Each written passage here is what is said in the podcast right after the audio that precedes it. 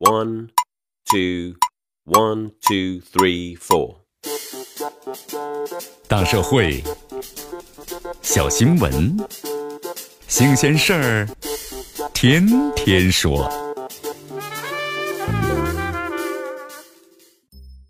朋友们，你们好，这里是天天说事儿，我是江南。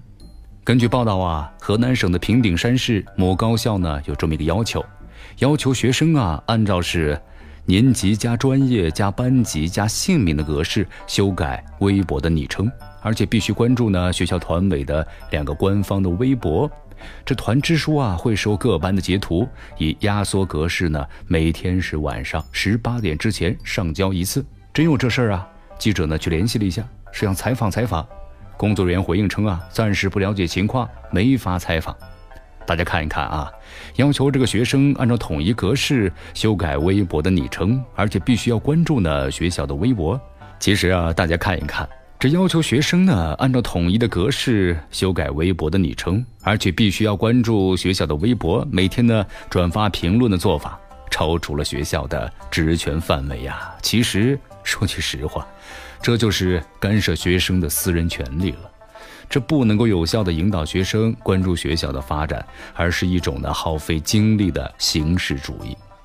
大家看一看，在新媒体盛行的今天，很多高校呢都是非常的重视通过社交媒体发布学校信息，加强校园的文明建设，重视办好呢两微一端，还组织各种的评比活动，包括什么点击数啊、转发量啊、评论数等等。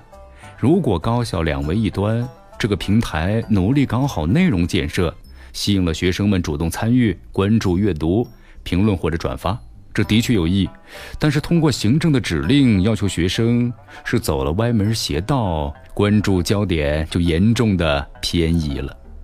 学校开展一切工作都需要呢脚踏实地，而非呢搞形式主义。单纯的追求数据，反之的话，反映在具体的学生管理当中，就是不尊重学生的权利，利用行政职权就干涉了学生的个体权利。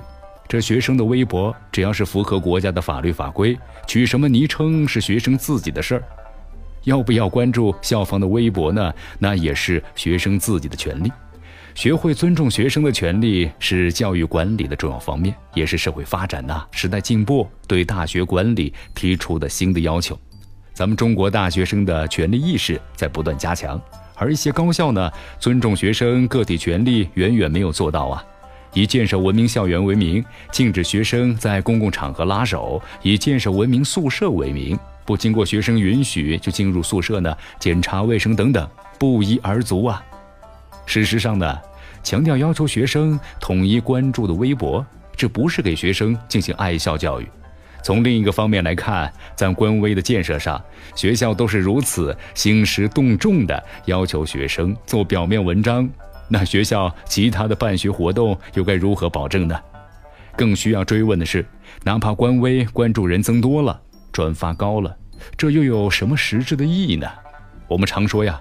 这大学要做到教书育人、管理育人、服务育人和环境育人，其含义是什么？